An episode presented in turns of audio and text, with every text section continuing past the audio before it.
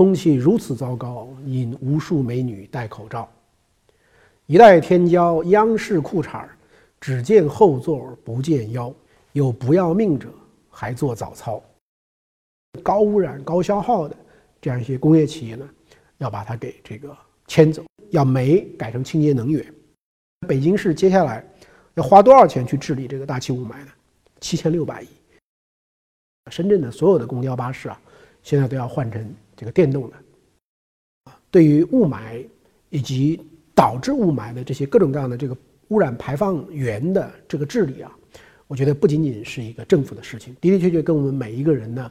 是这个高度相关的。二零一七年的这个两会呢，雾霾已经是一个大家关注的这个热点话题。这里我跟大家稍微背一段这个短短的这个词。就是在我们朋友圈里啊，类似这样的这个非常非常多啊，那表达出大家对于雾霾的高度的关注。这词是说什么呢？说空气如此糟糕，引无数美女戴口罩。一代天骄央视裤衩只见后座不见腰。尘入肺，有不要命者还做早操。清华大学的校训呢，这个厚德载物，也把这个物啊，这个。搞成了雾霾的雾，自强不息呢，搞成呼吸的吸，所以呢，这个雾霾给整个的这个中国方方面面所带来的影响呢，是非常非常深远和重大的。所以这期的节目呢，我们要讨论讨论雾霾。二零一六年呢，又是两会期间，请了我们原来中国气象局的局长、全国政协的常委秦大河啊。当时呢，有记者就问他，说为什么这个雾霾啊，一直降不下来。他说：“什么是雾霾呢？雾就是水汽，霾呢本质上是人类活动所造成的各种各样的这个颗粒物。第一类呢，比如说汽车的尾气；第二类呢，建筑的工地；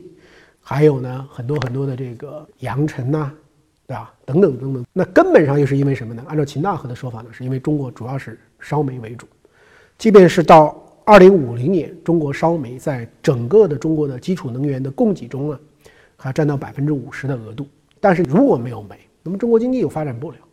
所以他就他当时说：“他说我也要为煤啊说一句话，大家不要一讲到这个雾霾，意思说千夫所指就是这个问题。”那么二零一七年的时候呢，北京市呢已经有新的这个市长蔡奇，那么他在今年年初啊，因为北京的雾霾实在是太严重了，召集了专门的这个记者招待会或者记者座谈会来讲。这个怎么去治理这个雾霾的这个情况？你看北京市接下来要花多少钱去治理这个大气雾霾呢？七千六百亿，非常非常大的数字。但是呢，我们目前看，要短时间内的这个解决啊，那还是相当相当困难，真的是一个长期的一个系统工程。前两天我专门看了一些电视啊，叫对症下药，有好几期的这个节目呢，都在做这个雾霾，因为这个颗粒物非常非常细呢。那么太细了，所以我们的这个鼻腔进入的时候啊，我们这个鼻腔上的这个绒毛呢是挡不住的，所以它就直接进去。所以呢，现在已经有非常确定的科学依据证明，比如说像肺癌，包括人的这个心脏的有很多很多的问题呢，跟这个是有直接的这样的一种关联。那其实的话呢，在方方面面这个经济社会啊，影响也非常非常大。比如说北京大学的王丁丁教授呢，他说呢。因为这个雾霾，每年给北京啊要带来五千亿人民币的损失。那么，而且还导致很多很多的高收入的群体啊会移走啊。我以前的节目中也跟大家举过一个例子啊，我的一个朋友在四大会计师做这个呃审计，那么坚决提出来从北京迁回上海，因为他喜欢打网球。他说在外面经常打网球的时候看不见对方。当然这话可能开的有点夸张，但是他也说明了一个问题，就是说。北京的室外活动的这样一种这个环境啊，的的确确呢，在这些年雾霾的影响下呢，是这个下降的。去年底呢，上海举办了一个这个国际金融的一个论坛啊，在外滩。那么王健林有一个发言，如果说未来对于上海国际金融中心建设等等等等有一个很大的威胁的话，可能是大家都不注意的一个事情，就是这个雾霾的存在，因为这个越是。这个高收入的、聪明的、做金融的这样的一些人士呢，其实对于自然环境的这样一种要求呢是非常非常高的。然后呢，去年底呢，我跟比亚迪的这个一个代表团呢去参加啊世界四十城市的一个联盟啊，在墨西哥的一个会议。那么，所以跟王传福先生呢在做很多很多的交流。他认为解决社会问题，同时也能创造商业价值，所以呢，他就要搞电动车。深圳的所有的公交巴士啊，现在都要换成这个电动的。那么今年是大概要一共要换完以后，可能是一万五千辆。那么这样的话呢，其实就对于整个的这个空气质量啊，应该是有一个很大的贡献。那另外一个角度呢，那个王传福讲，就拿北京，比如说跟东京来做一个比较，也非常有意思。北京有多少万辆这个机动车呢？现在是五百万辆。你知道东京有多少万辆吗？东京有八百万辆。那道理上来讲，东京的拥挤程度跟污染的程度，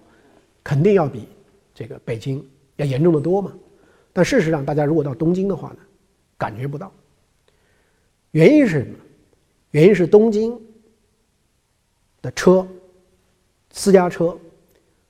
工作日基本上是不开的。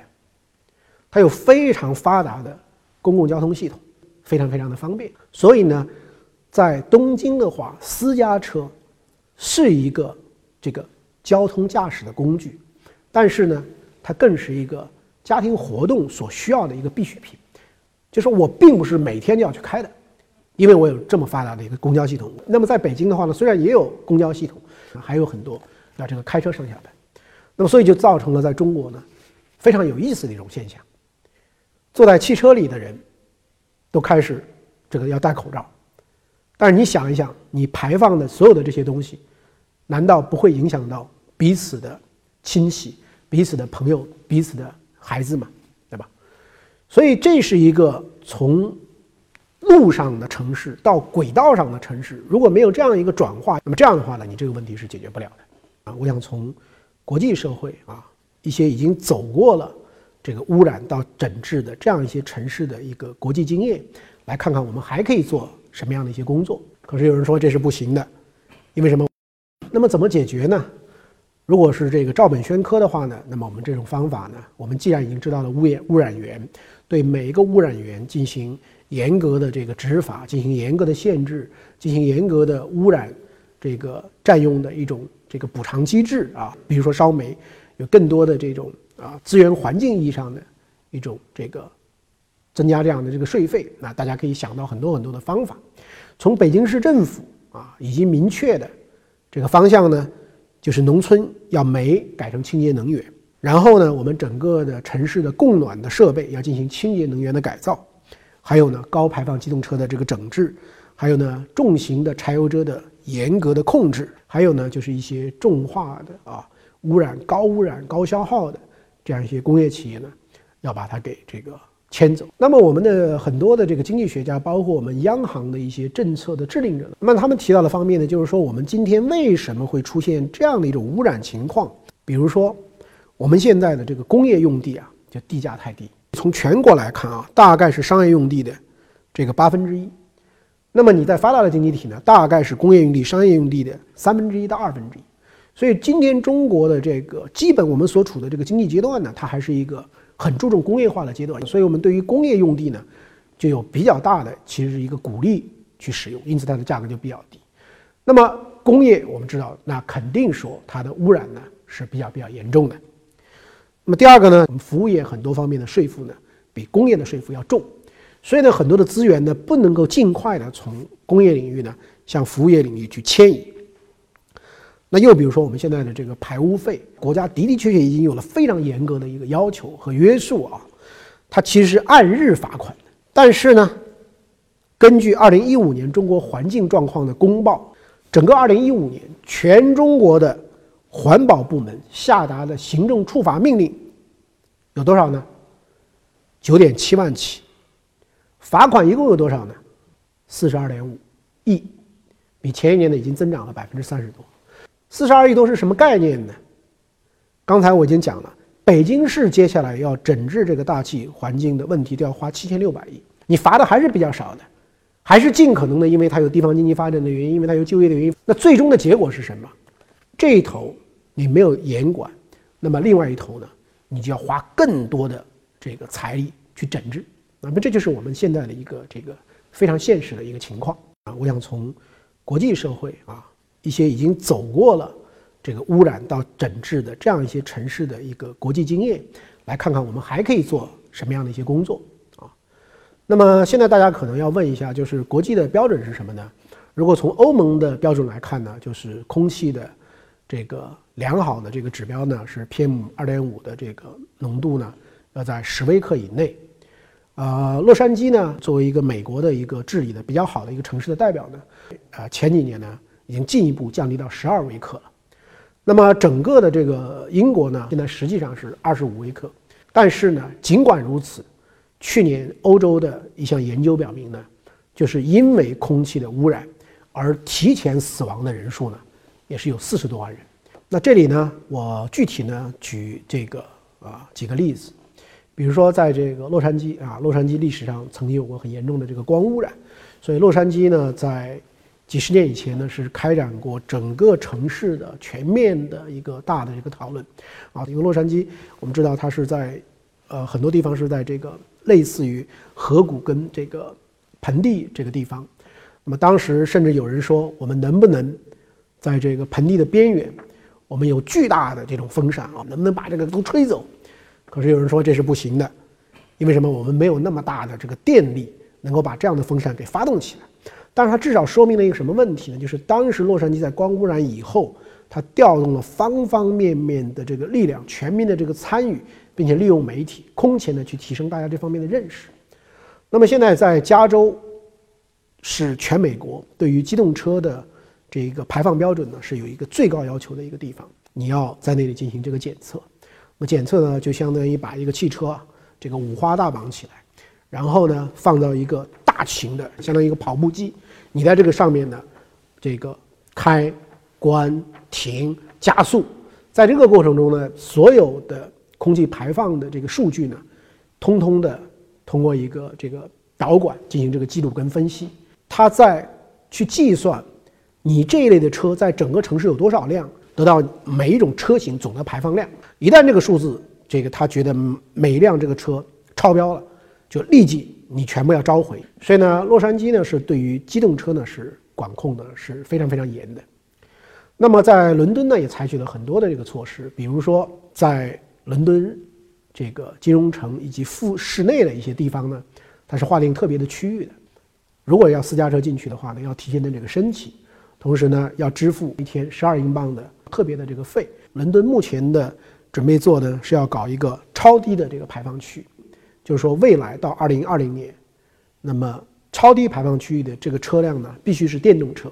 或者是这个混合型的这样的一种车辆。那么用这样的一种经济的手段，使得大家更多的去这个公依赖公交以及依赖这种清洁能源的一些这个车辆。那么讲到这里呢，我还有一个特别深的心得，对于雾霾以及导致雾霾的这些各种各样的这个污染排放源的这个治理啊，我觉得不仅仅是一个政府的事情，的的确确跟我们每一个人呢是这个高度相关的。我们自己的这个这个能够坐公交啊，能够走路，能够踩单车的时候，我们也都习惯于去这个开车，啊，我们这个有很多很多的这个消耗。都是一种过度的这种能源消耗，没有这样一种节约的习惯，本质上其实都是在提供这个更大的对于环境的这个压力。那么从这一点上来讲呢，我觉得这个国外的一些大城市的经验呢，就是全民参与是非常重要的。比如说，伦敦的这个画家以自己的女儿这个充满焦虑感的这种艰难的呼吸为一种特征，画了一千三百幅的手绘的，全部是手绘的。叫做呼吸，那么这样的一种图画呢，又把它做成一个 campaign，，做成一个运动，放到了英国国会大厦的对面的这个建筑物的大的这个显示屏上，每天在那里播放。就当你看到这种孩子的焦虑的、痛苦的这种呼吸的状况，提醒大家呢，都来关注这样的一种现象，都来意识到环境对于我们啊意味着什么样的一种责任。我觉得今天在中国呢，我们从中央政府到很多的地方政府呢，应该说对于啊雾霾中的公共参与，应该说还是高度重视的。因为我们是同一个岛上的居民，我们是同一个地球村的村民，我们是同样的天空跟空气。因此呢，在两会期间，我也想借这样的一个节目啊，有一个很认真的，当然我也知道很微弱的呼吁，就是我们的政府要用极大的力量去唤起民众的公共参与。民众不仅自己要做改造我们环境的这样一种推动者，同时呢，民众也要对我们周围的各种各样的不良的、不利的、有害的各种各样的现象，要勇敢的去斗争，要勇敢的去抗争，要勇敢的去曝光。